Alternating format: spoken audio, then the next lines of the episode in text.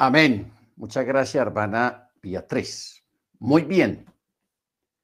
Vamos, hermanos, a abrir la escritura en Berechit, Génesis, en el capítulo 12. Génesis, capítulo 12. Vamos a rescatar aquí una gran cantidad de cosas muy interesantes que están en esta paracha. Esta paracha se llama Lech Leja. Lech Leja. A mí me gusta mucho la palabra Lech o Leja, porque esta es una palabra que también se repite en la montaña cuando el Eterno le dice a Moche que baje, que vaya, que el pueblo ha pecado. Le dice las mismas palabras, Leja lej. ¿Ok?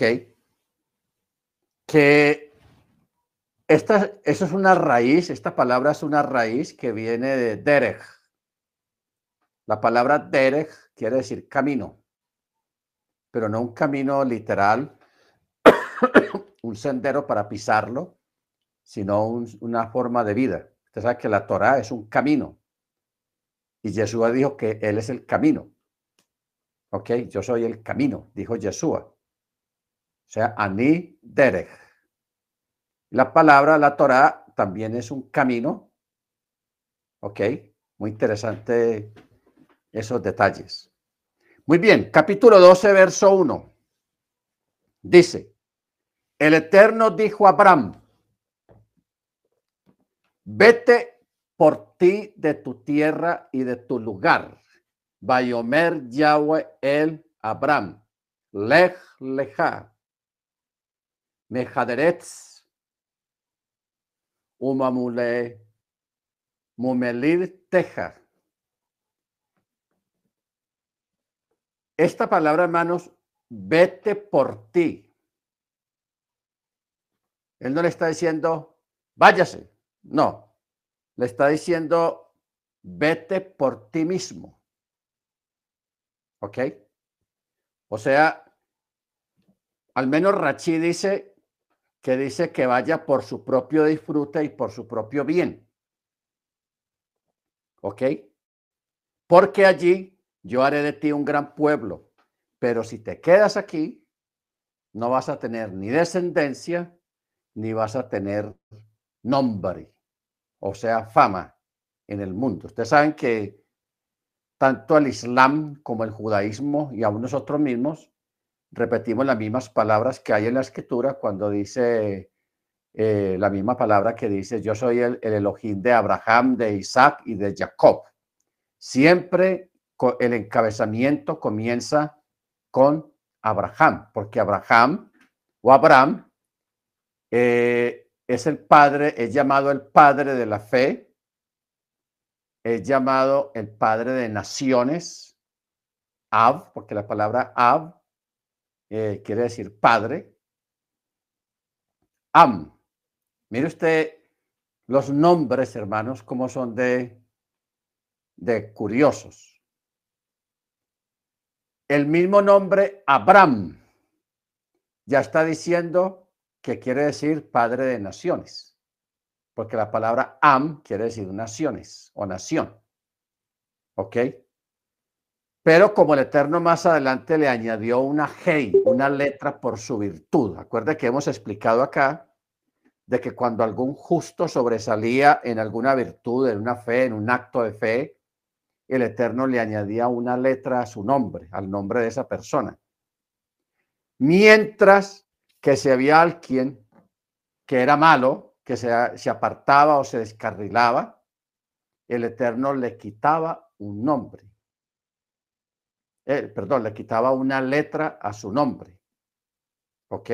Como una forma de, de, cortar la bendición por cuanto el nombre de una persona eh, tenía mucho que ver con su personalidad y con su bendición también. ¿Ok? Todo aquí el Eterno le está diciendo Vete por ti de tu tierra y de tu lugar de nacimiento y de la casa de tu padre a la tierra que yo te mostraré. y te convertiré en una gran nación. Te bendeciré y engrandeceré tu nombre y serás bendición. Bendeciré a los que te bendigan y a los que te maldigan maldeciré y se bendecirán por ti todas las familias de la tierra. Bueno, esta palabra se bendecirán por ti todas las familias de la tierra. Yo he leído decenas de comentarios rabínicos acerca del significado de esta palabra. ¿Ok? Porque dice, se bendecirán por ti todas las familias de la tierra. Cuando uno va al texto hebreo, hermanos, acerca de este texto, a está hablando de unas cosas impresionantes porque está hablando de injertar. Hay una palabra aquí que habla de injertar, o sea, usa la misma expresión que está en Romanos 11. Romanos 11, donde habla del olivo silvestre y el olivo natural. Entonces, cuando habla de injertar, cuando dice, y se bendecirán por ti todas las familias de la tierra, que está así está en castellano, así está la traducción, pero los traductores tuvieron problemas porque por primera vez ya, imagínense, en el libro de Génesis está hablando de un injerto. Entonces tal vez los traductores no entendían bien, pero ¿cómo así que un injerto? ¿Un injerto cómo? No sabían todavía o no se había empezado a profetizar en este aspecto de el regreso de los descendientes de las diez tribus a hacer un techubá, a ser reinjertados al olivo natural, no al silvestre. ¿Ok? Baruch Ustedes saben que eso está en Romanos 11. No está de más pues mirarlo. Romanos capítulo 11 es un capítulo espectacular. Yo lo recomiendo que lo lea bien porque está hablando de lo que está pasando en este tiempo. Dice en Romanos 11,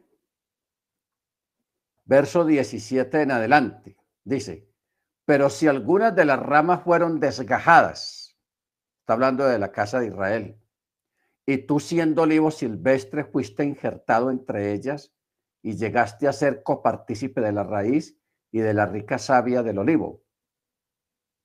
¿Qué es la savia? La Torá. Y el rúa que trae la Torá. ¿Ok? Entonces por eso dice, no te jactes contra las ramas. Y si te jactas, sabe que, que no sustentas tú a la raíz, sino la raíz te sustenta a ti, es la verdad las hojas y las ramas de un árbol lo sustenta de la raíz que sube por el tronco del árbol y se reparte en todas las ramas, se alimentan las hojas y produce la semilla, los frutos, todo lo normal que produce un árbol. Entonces, por eso dice, si no que la raíz te sustenta a ti. Entonces dirás, ah, pero es que las ramas fueron desgajadas para que yo fuera injertado. Bien, por incredulidad fueron desgajadas y tú por la fe estás firme, no seas arrogante, sino que tengas temor al cielo. Porque si el Eterno no eximió las ramas naturales, tampoco a ti te exhibirá. ¿Ok?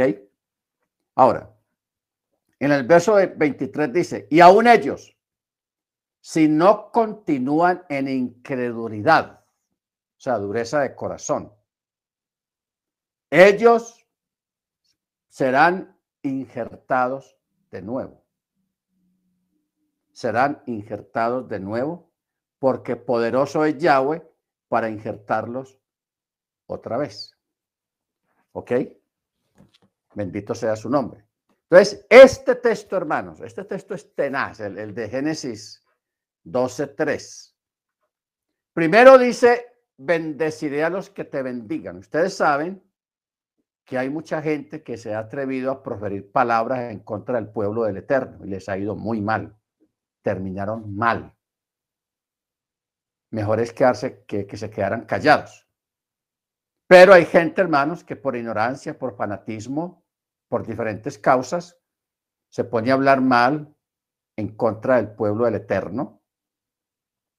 Y el que haga eso, hermanos, o el que maldiga a este pueblo, el que nos maldiga a nosotros, el Eterno lo maldecirá. Más el que bendiga al pueblo del Eterno será bendecido. No quiere decir que sea salvo, no. Eso, aquí no estamos hablando de salvación o de perdición, sino de bendición por causa de un pueblo. ¿Ok? Baruch Ustedes recuerdan, eh, por ejemplo, lo que pasó allá en la ONU después de la Segunda Guerra Mundial, cuando se hizo una votación para permitir si volvía a existir el pueblo de Israel como pueblo, como nación o no. Eso lo sometieron a votación. Hubo un empate pero a pesar de que había un empate, solamente había un país que determinaba el desempate. Lastimosamente, por ejemplo, aquí Colombia votó neutro, en blanco. Falta de decisión. México, México votó también neutro. O sea, ni sí ni no, neutral. Más sin embargo, Costa Rica votó a favor. O sea, el voto de Costa Rica fue el que decidió que Israel existiera como pueblo de nuevo. El voto de la, decisión que tomó el país de Costa Rica en ese tiempo. Todos los demás países, hermanos, nos trajo el que nos llevó o nos llevó el que nos trajo. Ustedes saben que Costa Rica es el único país en Latinoamérica o en el mundo que no tiene ejército. Imaginen ustedes que el mismo Vaticano, que es una entidad religiosa, una, iglesia religiosa, y tiene su propio ejército. La, la, Guardia Suiza tiene un ejército y es una iglesia. Pero más sin embargo, hablando de una nación, un país soberano, como lo, que, como lo es Costa Rica es el único país que no tiene ejército. Todos los demás países del mundo viven destinando millones y millones de, dólares en, armas, en, dotar el ejército, en, armarse porque viene una guerra y, bueno, una cuestión tenaz. Mucho presupuesto se va en eso. Pero Costa Rica, no. Costa Rica es un país muy bendecido, Allá no ha habido guerrillos, no ha habido paracos, no ha habido eh, todos esos grupos organizados de izquierda o de derecha o de lo que sea. Nada, hermanos. Costa Rica prácticamente ha sido un paraíso y todavía lo es. Ya está entrando ahí al narcotráfico y muchas cosas, pero Costa Rica históricamente ha sido un país bendecido. ¿Por qué? Porque bendijo a Israel con esa decisión. México, ustedes los mexicanos saben los problemas que han tenido allá en México históricamente. Estamos hablando de, nosotros, la generación del sexto piso, del quinto piso y del sexto piso. En México históricamente, la de la plaza de Tetlolco, no sé si pronuncio bien, que eso todavía no lo han resuelto Luego vino los, cárteles de las drogas, el crimen organizado, la corrupción. Aquí en Colombia estamos embalados, hermanos, con eso de las guerrillas, que el ELN, que el EPL, que los paramilitares, que los... No, en fin, aquí, aquí sí que hay de todo, hermanos. Aquí sí que estamos problemados con ese asunto y la corrupción peor. Entonces, esa es la respuesta que el Eterno está dando históricamente a esta palabra. Bendeciré a los que te bendigan y a los que te maldigan, maldeciré. Y se bendecirán en ti todas las familias de la tierra o a ti serán injertados todas las familias de la tierra, porque el texto habla de un injerto. Eso prácticamente es una profecía. Cuando lo que parecía impensable, que los descendientes de las diez tribus, que se habían paganizado completamente, se habían olvidado de la Torá por cientos de años, por generaciones, y que de un momento a otro, hermanos, de una forma milagrosa, vuelvan a la Torá, vuelvan al Shabbat, vuelvan a las fiestas. Eso es impensable. O sea, yo no sé si usted, cuando estaba ya en, en su iglesia católica o en su iglesia cristiana, usted alguna vez se imaginó guardando Shabbat. Eso no, eso nunca pasó por su mente. Realmente esto que estamos viviendo es una proeza, es un milagro, es un portento profético que nosotros estamos viviendo y disfrutando por la gracia del Eterno. Amén. Eso es lo que dice aquí. Y a ti se bendecirán todas las familias de la tierra. Muy bien. Y Abraham se fue conforme le, había hablado el Eterno y Lot fue con él y Abraham tenía 75 años de edad cuando salió de Harán. Y Abraham tomó a su mujer Sarai y a Lot, hijo de su hermano, así como todos sus bienes que había adquirido y las almas que habían hecho en Harán. Detengámonos aquí. Las almas que habían hecho en Harán. Bueno, vamos a a mirar algo de, de, de Sod. Usted sabe que la, las técnicas de interpretación o los cuatro niveles de interpretación son cuatro. A ver, hermano Freddy, que usted ya se las memorizó, ¿cuáles son? Hermano Freddy. El corchón y moré. Señor. ¿Cómo dijo?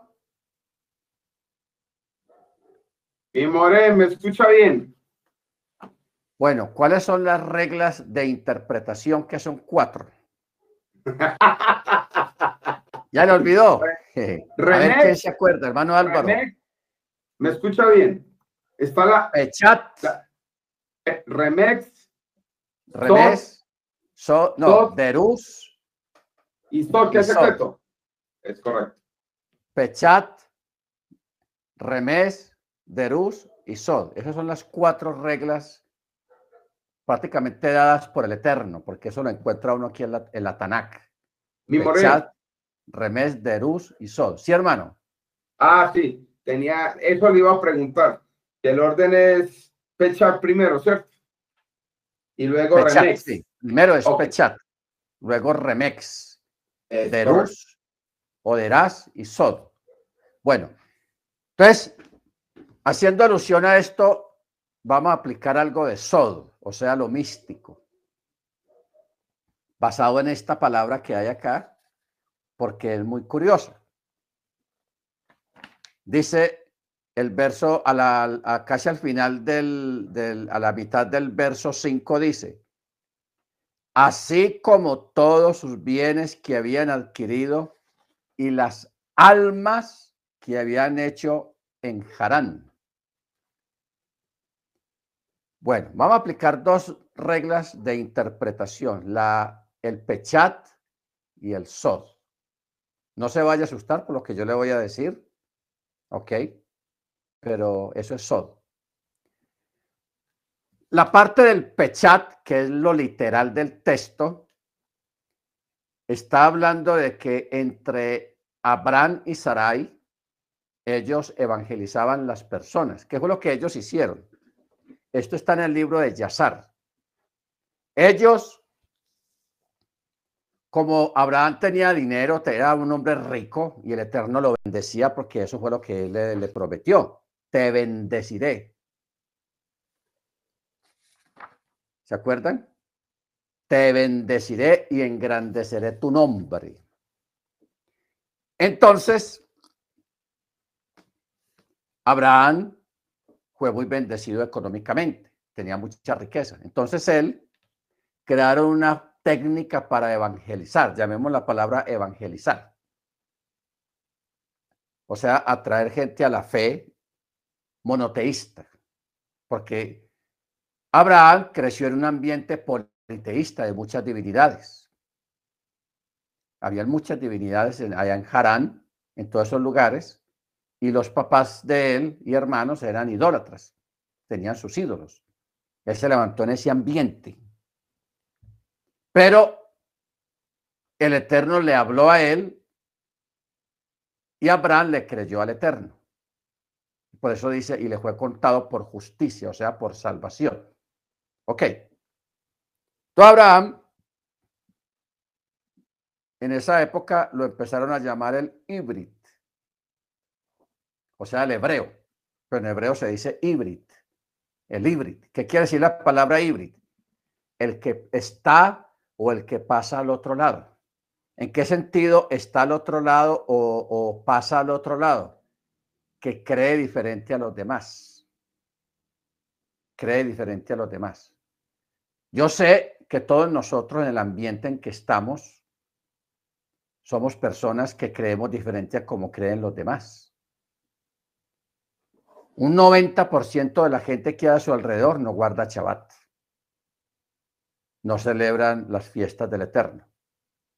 Comen de lo que se les atraviesa, en cambio usted come coches. Usted es diferente. Cree diferente porque usted cree en un solo Elohim. No son dos ni son tres, sino uno solo. La fe monoteísta. ¿Ok? Baruch Hachem. Ahora, entonces ellos, Abraham y Sarai, ellos pusieron unos comedores donde le daban de comer a los menesterosos, a los pobres y a los viajeros que no tenían dónde comer o con qué comprar comida, entonces ellos le daban comida. Entonces aprovechaban para hablarles de el Elohim, del creador de los cielos y la tierra. Entonces, por eso aquí en parte dice que habían hecho en Harán. Si uno lee el texto eh, Azú, Bejarén,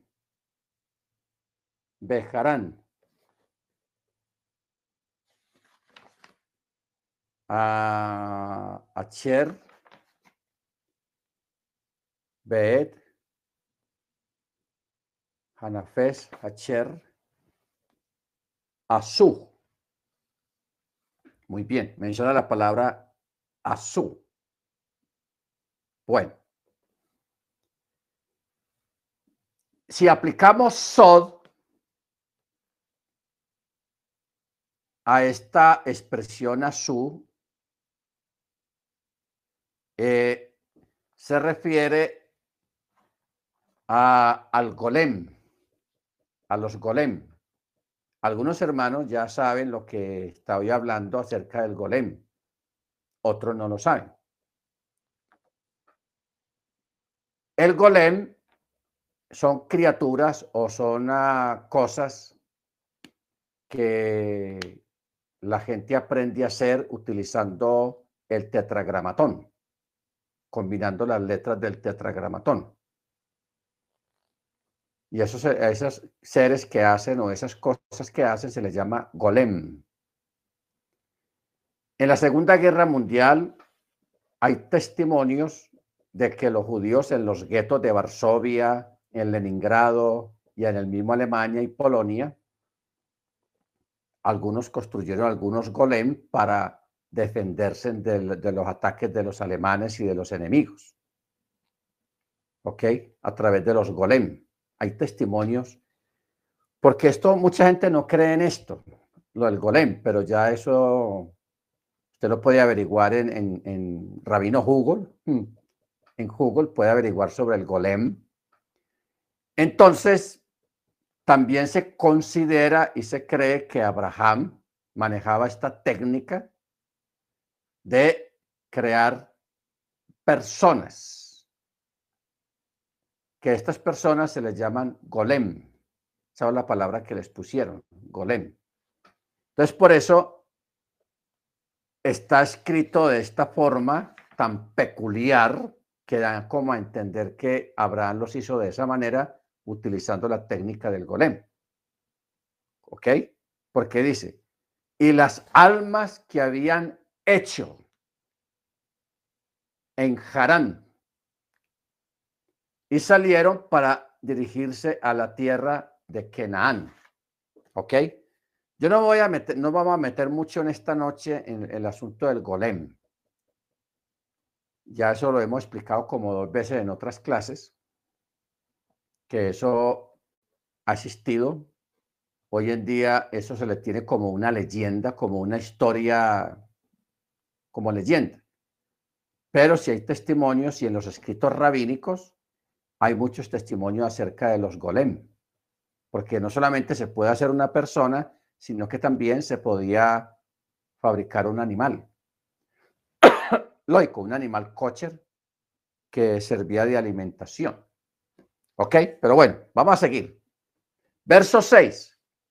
Y Abraham pasó por la tierra hasta el sitio de Chechem, hasta la planicie de Moré, y en ese entonces el Kenaní, el Kenaní estaba en la tierra. Y el Eterno se le apareció a Abraham y le dijo, a tu descendencia daré esta tierra. Entonces él construyó allí un altar al Eterno que se le había aparecido y de allí se trasladó a la montaña al este de Betel y plantó su tienda teniendo Betel al oeste y a Ai al este. Y allí construyó un altar al Eterno e invocó el nombre del Eterno. Luego Abraham partió de allí viajando paulatinamente hacia el sur. ¿Ok? ¿Qué es lo que está pasando aquí, hermanos? El Eterno puso a Abraham a caminar, a recorrer, a pisar, a tomar posesión, en cierto modo, de la tierra que iba a heredar sus descendientes. Entonces lo puso a caminar por todos esos lugares. Cada vez que lo llevaba a un lugar lejos y le decía, mira, hasta donde alcance mirar tus ojos. Y luego le decía, toda esta tierra la daré a tu descendencia, a tus descendientes. Ahora, uno puede pensar, hermanos, con jocosidad el asunto, por cuanto estamos hablando de un hombre de 75 años que no tiene hijos y que la esposa es estéril. Y que el Eterno le diga, vea, yo a usted le voy a dar todo eso a su descendencia, porque su descendencia va a ser como las estrellas, va a ser como la arena del mar, multitud, millones de millones de personas. Y le está diciendo eso a un hombre de 75 años que la esposa es estéril y hasta ese momento no tiene ni un hijo. Eso suena paradójico, inverosímil, pero así es como funcionan las cosas del Eterno. Nosotros de ahí podemos sacar muchas conclusiones y sacar muchas enseñanzas en el sentido de que a veces cuando usted quiera algo, o anhele algo que el Eterno le ha prometido, usted vaya y píselo. Simbólicamente, tome posesión, tóquelo. ¿Ok? Tóquelo. Amén. O sea, e, eso es una forma, hermanos, de, de tomar posesión de las cosas que usted desea o de lo que el Eterno te está prometiendo. Hay que ir a pisarlo. Por eso el Eterno puso a Abraham por varios años a caminar por toda esa tierra. Por eso dice, mire lo que dice el libro de Hebreos en el hall de la fe. Hebreos 11. Hebreos 11 dice, verso 8, por la fe Abraham siendo llamado, obedeció para salir al lugar que iba a recibir por herencia y salió sin saber a dónde iba. Y dice, por la fe, habitó en la tierra prometida como en tierra ajena, viviendo en tiendas con Isaac y Jacob, coherederos de la misma promesa, porque esperaba la ciudad que tiene fundamentos, cuyo arquitecto y constructor es Yahweh. Por fe, a pesar de la esterilidad de Sara, recibió vigor para engendrar simiente aún fuera de tiempo de la edad, porque creyó que era fiel el que lo había prometido. ¿Ok?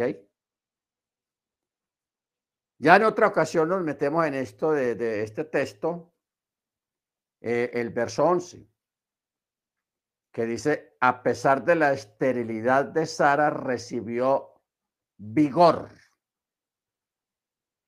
para engendrar simiente aún fuera de tiempo de la edad, porque creyó que era fiel el que lo había prometido. O sea, el Eterno de una forma sobrenatural lo puso como un hombre de 20 años. Estamos hablando del vigor sexual, como de 20 años, teniendo ya casi los 100 años, Igualmente hizo el milagro con Sarai de darle fuerzas para concebir, para que concibiera aún fuera de tiempo de la costumbre de las mujeres. O sea, vieron dos milagros ahí. ¿Ok? doble milagro. Tanto en el varón como en la mujer, tanto en, en Abraham como en Sarai. Y ya la mujer de la que se decía que ya no, naturalmente, normalmente ya no podía tener hijos, recibió virtud, recibió fuerza, recibió el milagro y la mujer de tanta edad concibió y tuvo su hijo. ¿Ok? Bendito sea su nombre. Amén. Bueno, regresemos a Lech a Berechit, capítulo 12. En el verso 10 comienzan los problemas. Dice, había hambruna en la tierra, por lo que Abraham descendió a Misraín para habitar allí, porque era grave la hambruna en la tierra. Esta es la primera hambruna registrada en la escritura. Nosotros, hermanos, por gracia del Eterno, porque Él es bueno y porque para siempre su misericordia, nosotros no hemos vivido nunca lo que es una hambruna. Desde, que usted se acuerda desde pequeño, usted siempre recordará que siempre hubo comida en su casa. Porque el país donde usted es, México, los hermanos de México, eh, aquí en Colombia, que usted recuerde, nunca faltó la comida en su casa, de vez en cuando había poquito, tortilla o arepa o, cosas así, pero había comida. Otras veces había mucha comida, pero siempre te acostabas a dormir bien. O sea, realmente nosotros aquí en América no hemos sabido todavía lo que es la hambruna, hermanos. En África sí, en otros países sí, pero aquí en América este es un país, un continente muy bendecido porque en estos 50, 60, 70 años nosotros no sabemos lo que es la hambruna. Y que no lo lleguemos a saber porque eso es terrible. Que no llueva en meses y en meses. En este momento, por ejemplo, está lloviendo. Acaba de empezar a llover. Aquí llueve mucho. Por eso, ejemplo, lo paso eh, eh, con mis con mis lejaim, porque hace mucho frío por, por tanta lluvia. Ok. Aquí tenemos a Abraham sufriendo, padeciendo en carne propia lo que es la hambruna. Y a causa de la hambruna, él tuvo que descender a Egipto. Si usted ve el mapa, la, caminada que se pegó Abraham, hermano, en esa época, eso no fue cualquier cosa. Desde el norte de Israel, casi, casi cerquita, o sea, en Ur de los Caldeos, cerquita del río Éufrates. Atravesar todo eso, hermanos, y llegar hasta Egipto. Eso es, eso es, una, eso es un viaje largo, de meses, de años. Porque él llegó hasta Misraín, hasta Egipto, y todo era pie. Y lento porque él tenía mucho ganado. Entonces él va a Egipto, dice, porque era grave la hambruna en la tierra. Y sucedió que cuando se acercó para entrar a Misraim, dijo a Sarai, mira, ahora yo sé que eres mujer hermosa. Y sucederá que cuando los Misraim te vean, dirán, uy, esta es su mujer. Entonces me matarán y a ti te dejarán vivir. O sea, me matarán para robársela, para quitarle a él la mujer. Entonces Abraham, Abraham dijo, por favor, diga, no digas que eres mi esposa, sino que eres mi hermana. Y mire tan vivo Abraham, para que me beneficie a causa de ti. Y viva mi alma gracias a ti. ¿Ah? ¿Cómo la ve? para que me beneficie a causa de ti. O sea, ¿qué, estamos viendo acá? Abraham se da cuenta porque él primero fue y se asomó a Egipto. Él se asomó a Egipto, por eso dice el texto, se acercó para entrar, pero no entró. O sea, él, se, él fue primero y miró a ver cómo era el asunto. Y, se, y cuando menos piensa, como él andaba solo en sus correrías, solamente con Sarai los siervos. Entonces, cuando llega a Egipto, se da cuenta que las mujeres son muy diferentes a Sarai, que Sarai es una reina, que Sarai es hermosa, bonita, de buen aspecto, de buen semblante, de buena figura. Entonces, Abraham le dio miedo porque también vio maldad en los egipcios. ¿Qué tipo de maldad vio en los egipcios? La lujuria. La lujuria.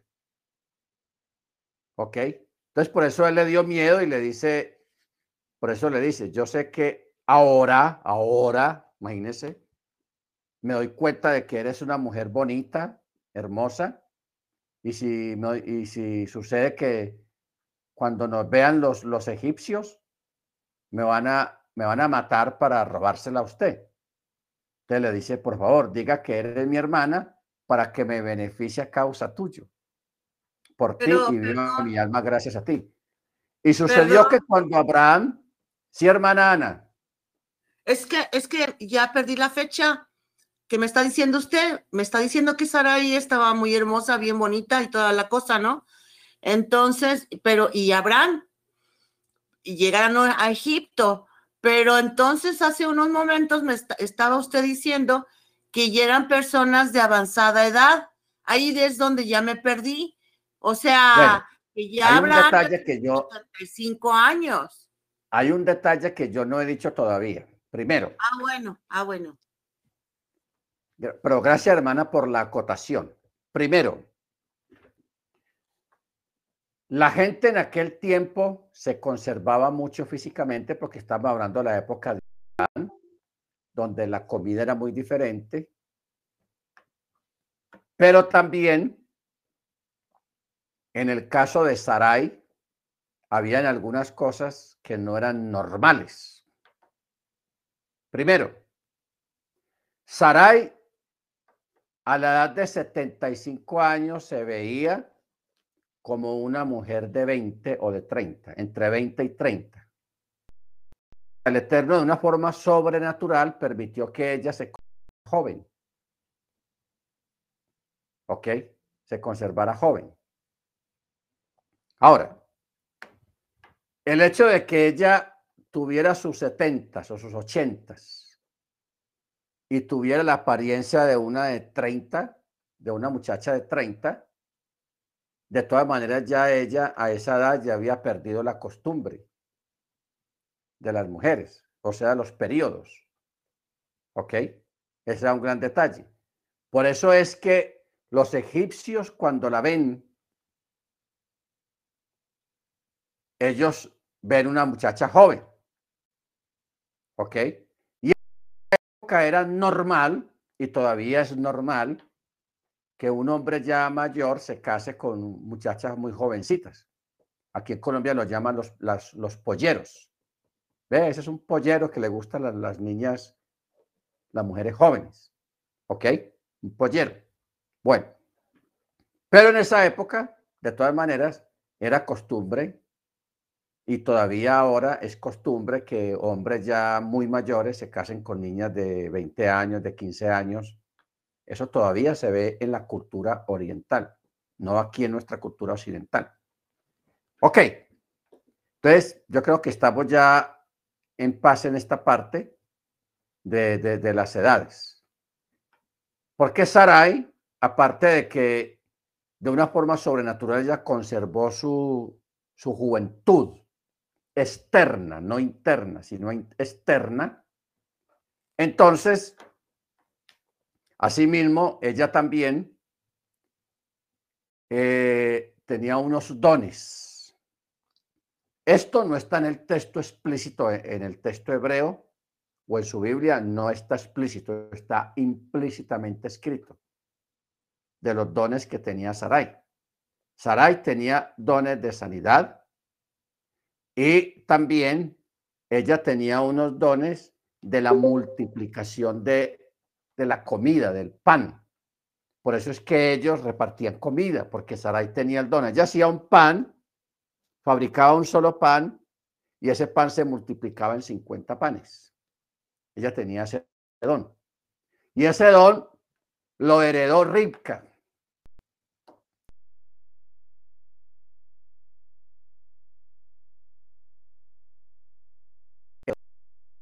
Don, no tan fuerte como el de Sarai, pero sí heredó mucha parte del don de, Sarai, la esposa de, Isaac. Ella vino a recibir ese don cuando ella entró, cuando dice el texto que Isaac llevó a Ribka al aposento o a la casa de su madre. Y ahí Ribka recibió esos dones, le fueron transmitidos esos dones, porque hay dones que son transmitidos a nivel familiar o a nivel ministerial como en el caso de Elías, que le dejó el manto a Eliseo y Eliseo se convirtió en un, tenía el doble poder de Elías. ¿Ok? ¿Te recuerdan ese episodio? Amén. Baruch Por eso es muy bueno uno antes de saber qué va a partir y si tiene algún don, algún ministerio especial, dejarlo, legarlo a otra persona para que no se pierda y siga ejerciendo ese don. Amén. O sea, esto es espectacular, hermanos. Baruch Muy bien. Verso 15. Verso 14. Cuando, y sucedió que cuando Abraham llegó a, a Egipto, los mirrim vieron que la mujer era muy hermosa. Cuando la vieron los ministros del faraón, la alabaron para el faraón por lo que ella fue llevada a la casa de Faraón. ¿Qué era lo que decían los ministros?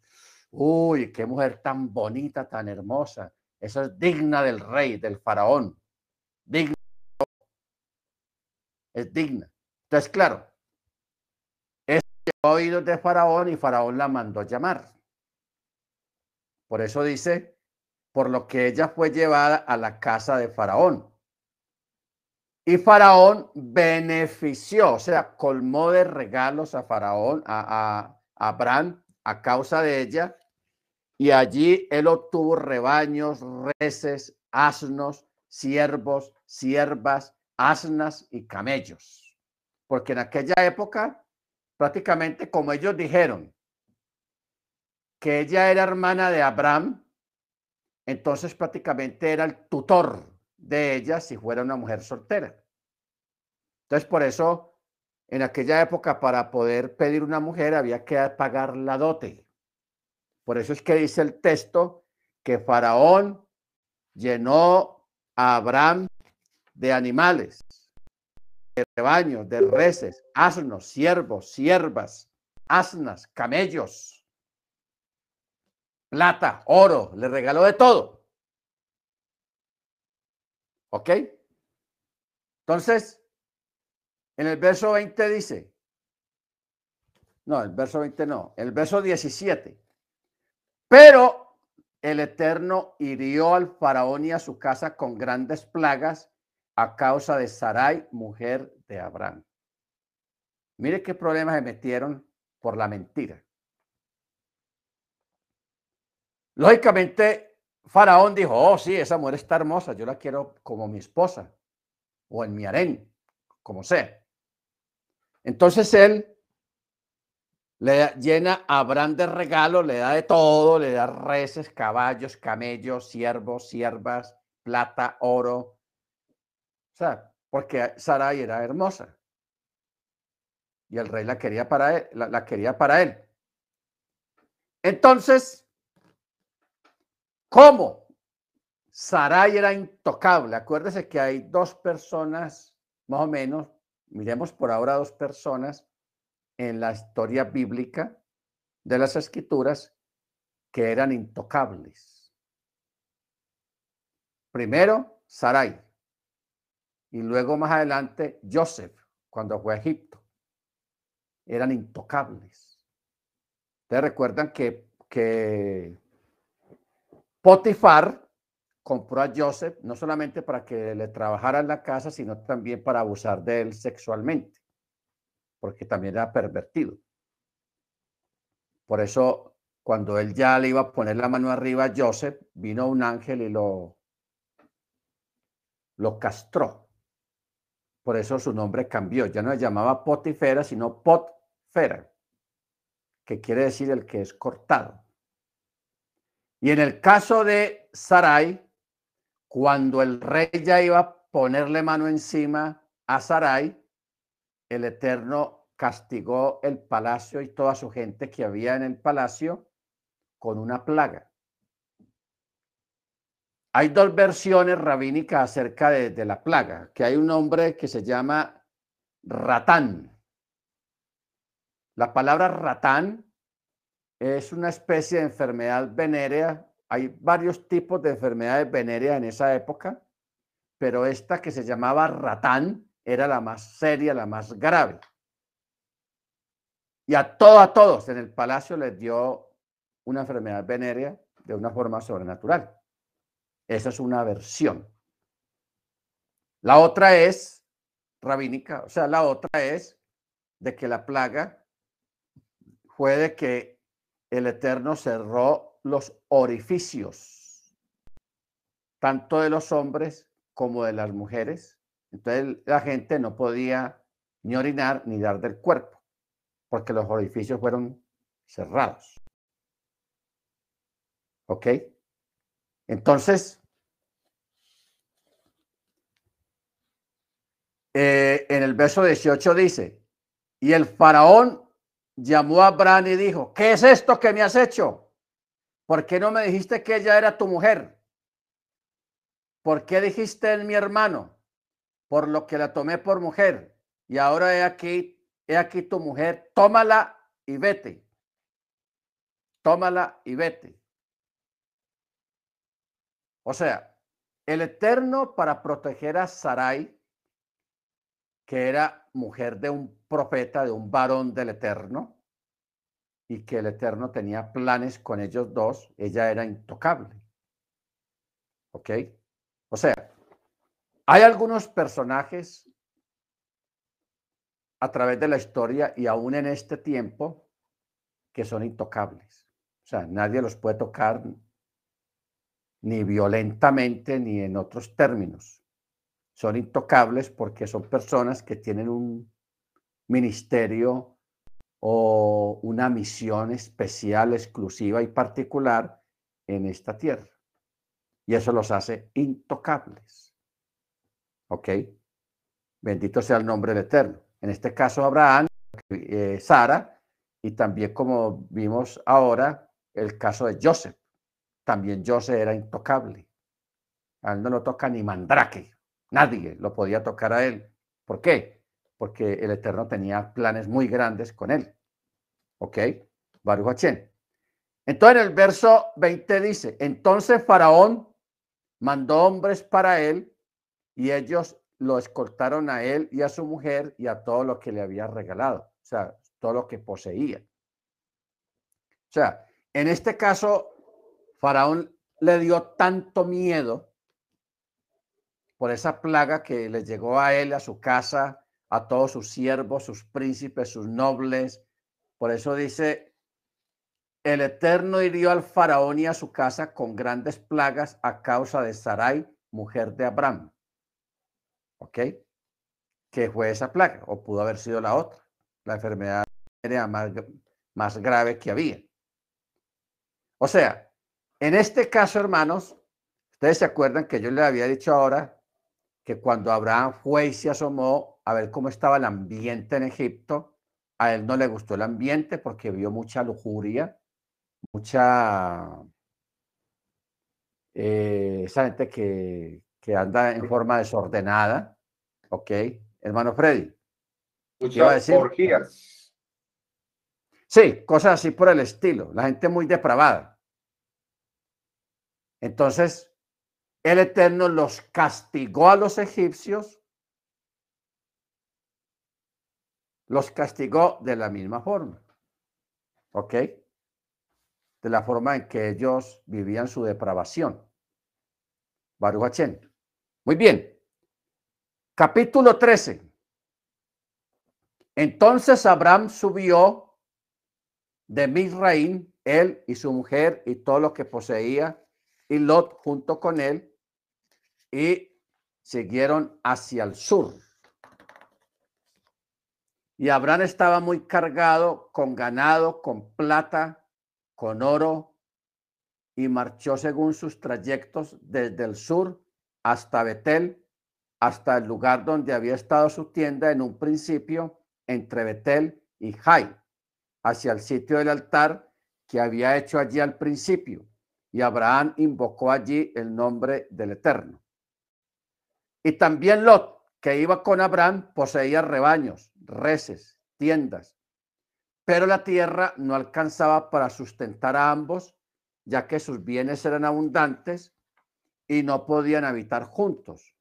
Y hubo riña entre los pastores del ganado de Abraham y los pastores del ganado de Lot. Y en ese entonces el Kenaní y el Perisí habitaban en la tierra. O sea, Lot, que era sobrino de Abraham, muchacho más joven, muy joven, él también se benefició de la bendición que el Eterno le había dado a Abraham. Jueves se benefició. Por eso hay un dicho que dice que el que a buen árbol se arrima, buena sombra le cobija. Eso pasó con Lot. Lot también empezó a tener ganado y siervos, y, pero llegó un momento en que empezaron a haber rivalidades, problemas, que de pronto una vaca se pasaba de Abraham, se pasaba para las de Lot, y cuestiones así, y peleas entre los pastores. Entonces, eh, Abraham le dijo, no, no haya riña entre mí y tú, entre mis pastores y los tuyos, pues somos varones hermanos. Y le dice, no está toda esta tierra delante de ti, apártate ahora de mí. Si vas a la izquierda, yo iré a la derecha. Y si vas a la derecha, yo iré a la izquierda. Si vas hacia arriba, yo voy hacia abajo. Y dice, y Lot alzó sus ojos y observó el valle. Le gustó el valle del Jardín que todo él era de riego antes de que el Eterno destruyera a Sodoma, a Sedom y a Amorá. Y era como huerto del Eterno, como la tierra de Misraín hasta Soar. Entonces Lot, agalludo, porque es una palabra que utilizamos aquí en Colombia, decimos agalludo. O sea, la palabra agalludo en nuestra cultura colombiana quiere decir que escoge lo mejor primero. Escogió lo mejor para él. El otro que se, se defienda como, como, como pueda. Pero para mí esto que está más bueno. O sea, eso fue un acto de irrespeto por cuando él fue bendecido por causa de Abraham y Abraham fue el que lo había adoptado, le había ayudado. lo rescató de la familia y escogió agalludamente lo mejor. Pero bueno, Baruch Hachén. Entonces, dice verso 11, entonces Lot escogió para sí todo el valle del Jardín y Lot se desplazó desde el este y cada uno se separó del otro. Y Abraham se asentó en la tierra de Canaán y Lot se asentó en las ciudades del valle y plantó sus tiendas hasta Sodoma. Y los hombres de Sodoma eran sumamente malos, pecadores hacia el Eterno. O sea, no guardaban Torah.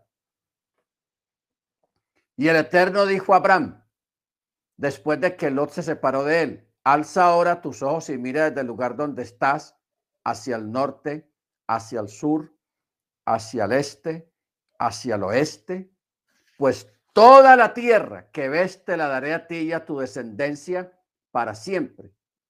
Y pondré a tu descendencia como el polvo de la tierra, que si pudiera un hombre contar el polvo de la tierra, también tu descendencia sería contada. Levántate, marcha en la tierra a lo largo y a lo ancho, pues a ti te la daré. Entonces Abraham trasladó su tienda y llegó y se estableció en la planicie de Mamre, que está en Hebrón, y edificó allí un altar al Eterno. Recuerda lo que dijimos ahora. El Eterno simbólicamente y proféticamente puso a Abraham a andar por toda la tierra, como tomar posesión de ella, santificarla, ponerle su sello, ponerle su sello para su descendencia. Y todavía seguimos hablando. Todavía no hay un hijo acá, no hay un descendiente. ¿Ah? Eso es increíble. O sea, el Eterno a veces nos prueba, hermanos, y Pablo y Rab lo, lo, lo ratifica, que él de lo que no es hace, que él lo menospreciado, lo vil, lo que aparentemente no servía, hace que sea lo mejor y lo que más sirve en su presencia y en sus manos. ¿Ok? Yo sé que muchos de ustedes han vivido esto, yo lo he vivido.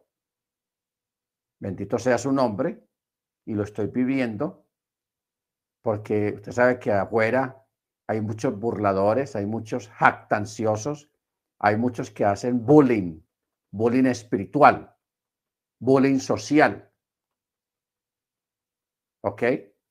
donde nadie da un peso por usted, le desean lo peor a usted. Y de eso que es maldecido, que es perseguido, es que el Eterno hace cosas grandes. Baruch Capítulo 14. Aquí vienen más problemas. Y sucedió en los días de Amrafel, Aquí sí vamos a hablar de algo que usted no lo ha visto, no está en la escritura explícitamente. Sucede que Amrafel eh, es Nimrod. Es el mismo Nimrod. Entonces dice, y sucedió en los días de Amrafel, rey de Chinar. Ojo, Chinar es Babilonia.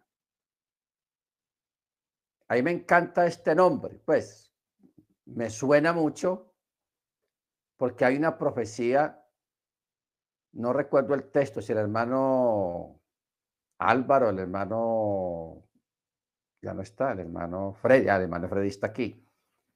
Me ayuda a buscar una profecía que dice, donde habla por primera vez, hermanos. O sea, eh, yo no sé cómo explicar esto, pero habla por primera vez de ángeles femeninas, femeninas, de carácter femenino.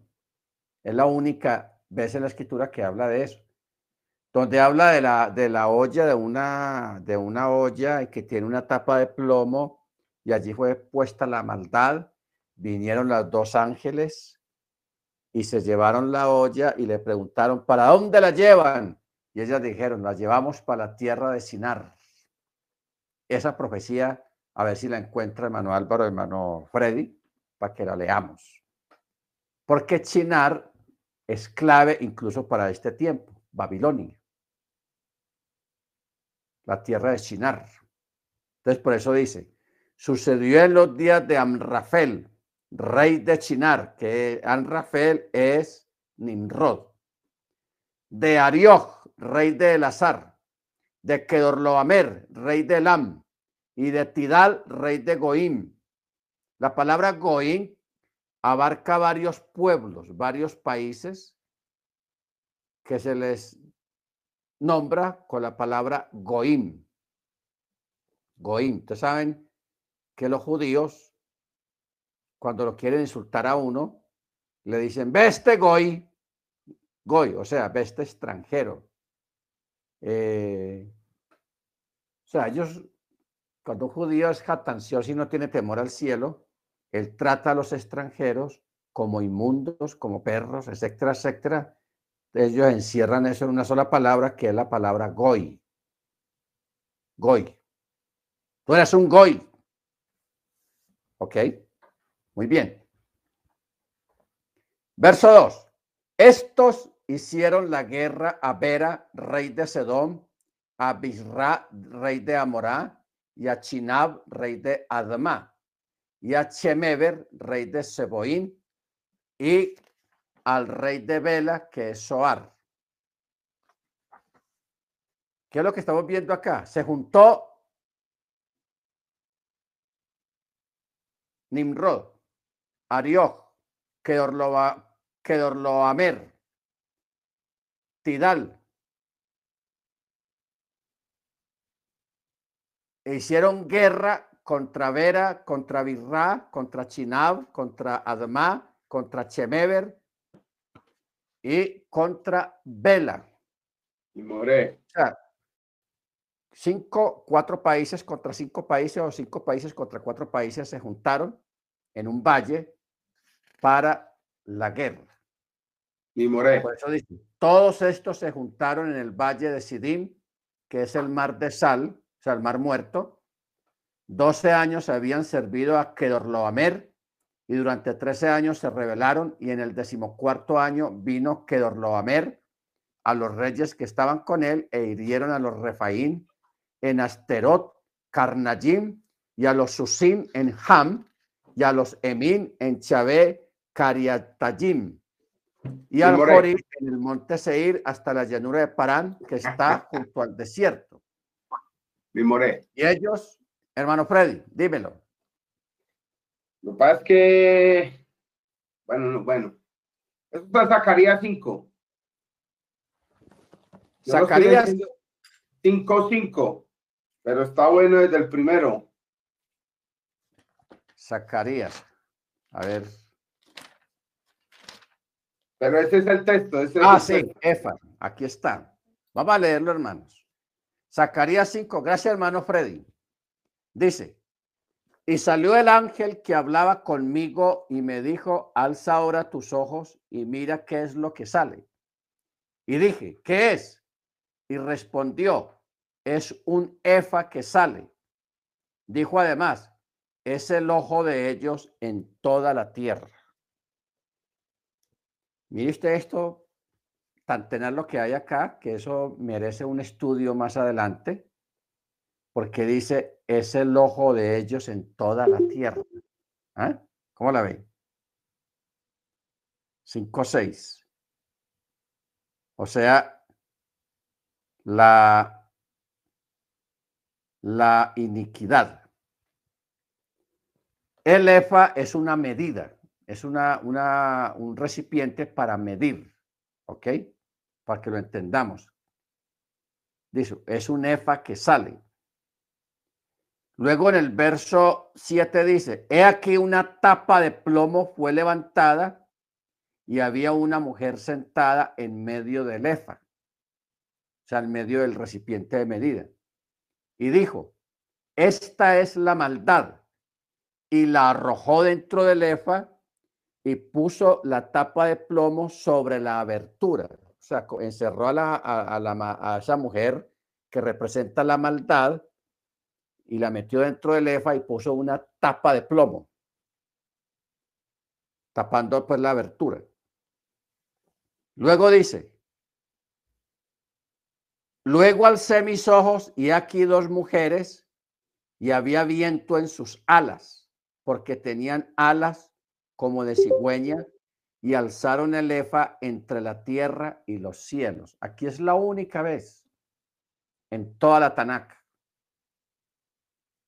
que menciona dos mujeres con aspecto angelical, con alas, ¿ok? Y dice directamente que eran mujeres.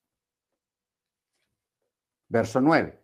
Alcé mis ojos y miré y aquí dos mujeres. Y había viento en sus alas porque tenían alas como de cigüeña, unas alas largas.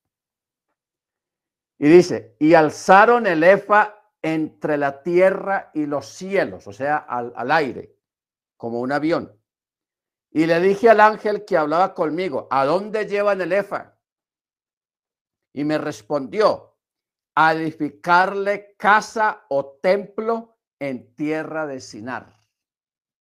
¿Se acuerdan? Tierra de Sinar. Para que cuando esté listo, sea colocado allí en su lugar. ¿Qué es lo que va a ser colocado allí en su lugar? ¿Y por qué fue llevado a tierra de Sinar? Que es Babilonia. ¿Ok? Esta es una porción, hermanos, impresionante. Yo lo estaba hace días, hace años, estaba bregando a, a entender bien, porque ustedes saben que hay porciones proféticas que no se deben de mirar literalmente. No, porque hay muchos símbolos, hay muchas palabras extrañas.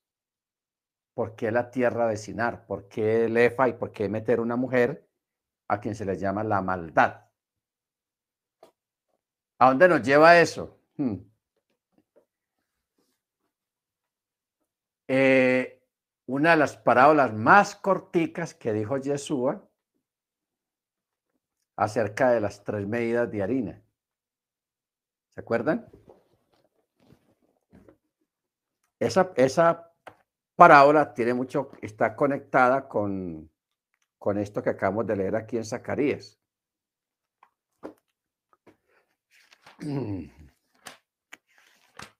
Es una parábola, hermanos, cortica. Mateo 13, 33.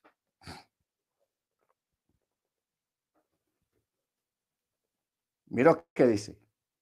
Otra parábola les habló, diciendo, el reino de los cielos es semejante a la levadura que una mujer tomó y la escondió en tres medidas de harina hasta que todo fue leudado. Ya, eso es lo que dice el texto de esa parábola. ¿Ok? Y aquí la mujer representa la maldad. Aquí la mujer representa la maldad. Lo mismo que leímos ahora en Zacarías. ¿Ok? La maldad. Pero aquí en el caso quiere decir que la levadura es el pecado. Y la escondió en tres medidas de harina hasta que todo fue leudado, o sea, hasta que se contaminó. ¿Qué representan las tres medidas de harina? Alma, cuerpo y espíritu. O sea, el ser humano fue contaminado en el alma, en el cuerpo y el espíritu, que son las tres áreas de, que se compone el ser humano. Alma, cuerpo y espíritu. ¿Ok? Porque dice, una mujer tomó levadura, luego si usted mira bien ese, ese texto que acabamos de mirar allá en Zacarías, dice que he aquí una tapa de plomo fue levantada, había una mujer sentada en medio del efa y dijo, esta es la maldad. la maldad tiene un término femenino, la maldad, no el maldad, sino la maldad. Y ella fue llevada dentro del Efa a la tierra de Sinar. Ahora, yo no sé si usted está entendiendo lo que yo le estoy diciendo y para dónde voy ya. Sinar, técnicamente, es Meca y Medina. ¿Se acuerdan? Hemos hablado de Meca y Medina. Y también les he hablado de que Alá, la, divinidad que adoran los musulmanes, no es el Dios de la Biblia, no se debe meter el cuento. Alá no es el Dios de la Biblia. Alá es una divinidad o un ídolo femenino. Y es este que está hablando aquí. O sea, ya de esa época, antes de la venida de Machía, porque es que la, fe musulmana, la religión musulmana, empezó fue después del Mesías, como unos 200 años, 250 años después de Machía, después de Cristo. Fue que apareció Mahoma y con todas sus cosas y creó el Islam. ¿Qué es lo que está hablando acá, hermanos? En la profecía que fue a edificarle templo en tierra de Sinar, para que cuando esté listo sea colocado allí en su lugar. ¿Cuál es el lugar? La piedra negra. Ustedes saben que en Meca hay un cubo negro que ahí donde hacen la peregrinación los, los islamistas, los musulmanes, y, y caminan alrededor del cubo ese miles y miles de personas durante siete días en el ayuno del Ramadán. Pero allá adentro de eso hay, del cubo ese abajo hay una piedra negra. Y ellos adoran la piedra negra y esa piedra negra representa esto que estábamos hablando acá. Dice, y me respondió, va a edificarle templo en tierra de Sinar para que cuando esté listo sea colocado allí en su lugar. Esa piedra fue colocada allí en la época de Mahoma y esa es la piedra negra que adoran los musulmanes en Meca. ¿Ok? Bueno, nos desviamos un poquito, pero Está bien. Está bueno. Sigamos. Volvamos a Berechit. Ok.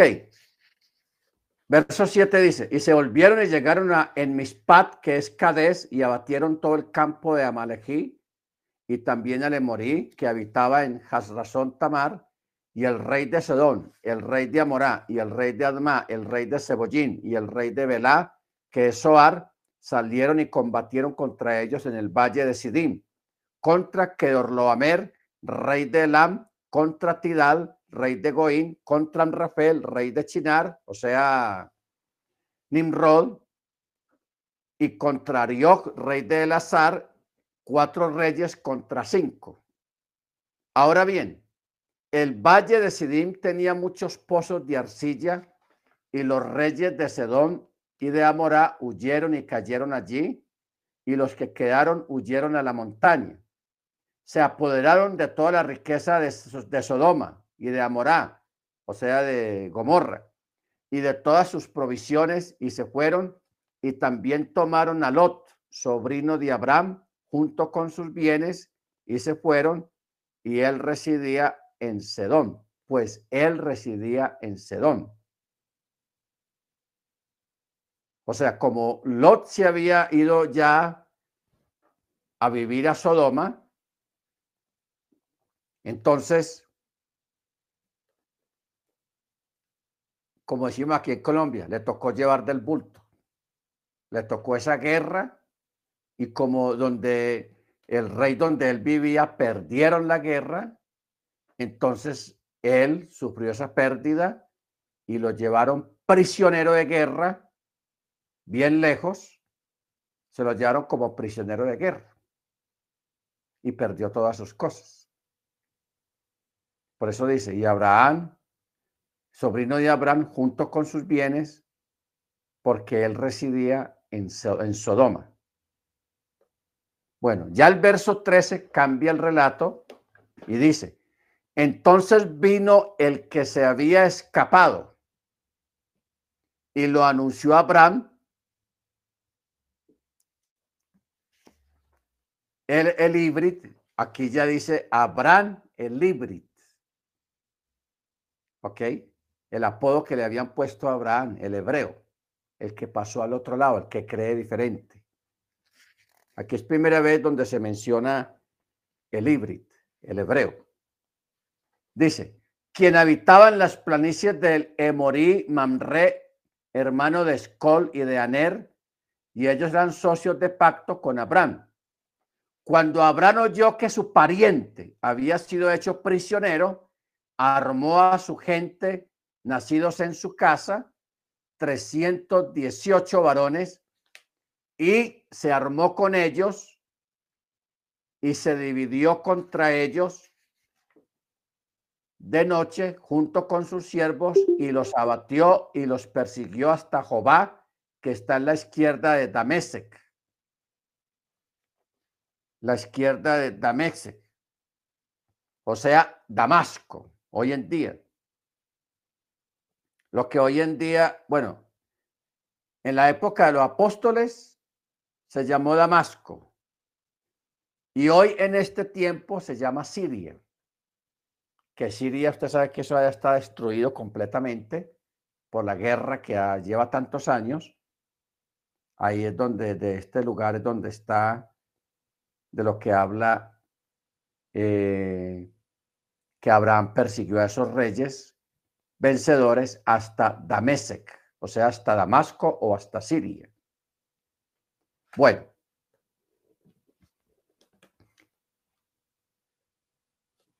Aquí se extraña uno de ver un hombre que uno se lo imagina pues siempre orando y, meditando y, porque así se imagina a la gente religiosa.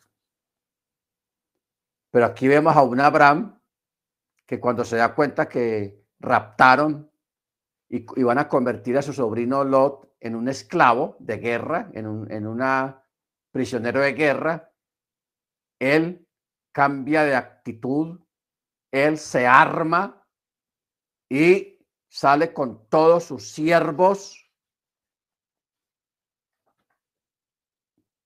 y se va y se enfrenta a perseguir cinco reyes con sus ejércitos. Eso es una locura. ¿Ok? Pero aquí tenemos un hombre de fe, con promesas encima, que se va en el nombre del Eterno a rescatar a su sobrino. Con 318 varones. Los persiguió, y aquí el texto pone énfasis, que los persiguió aún de noche.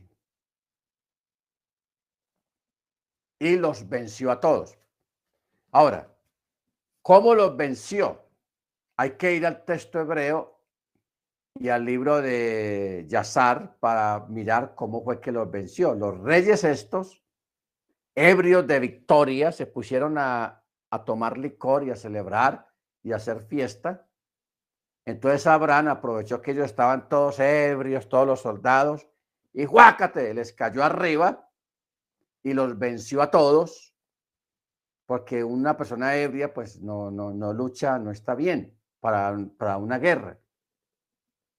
Entonces, por eso el verso 16 dice, y trajo de vuelta todos los bienes y también trajo de vuelta a su pariente Lot junto con sus bienes y también a las mujeres y a la gente.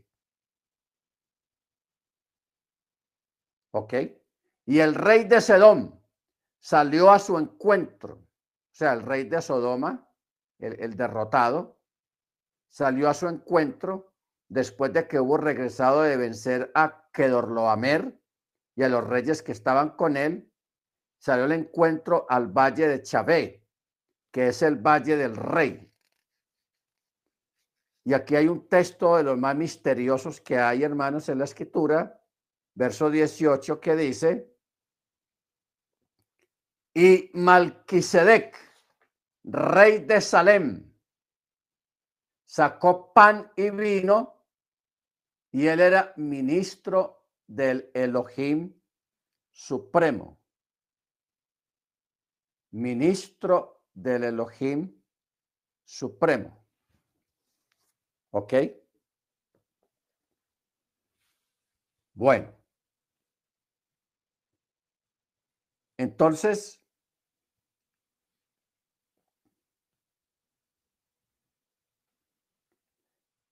eh,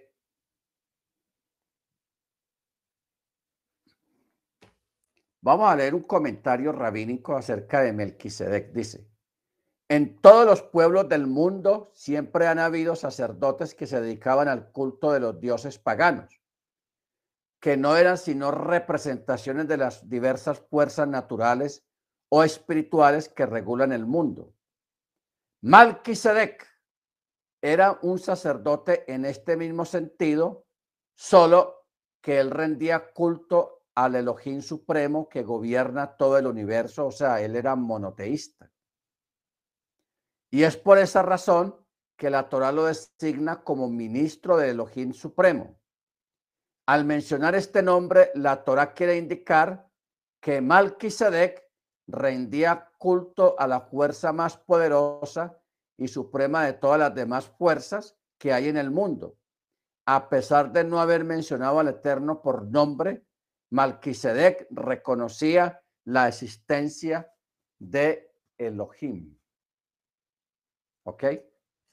Bueno, mis hermanos, vamos a parar aquí en esta parte porque hablar de Melquisedec hay, mucho material ahí, pero eso lo vamos a mirar mañana a las 4 de la tarde en la, en la continuación del estudio de la Parachá.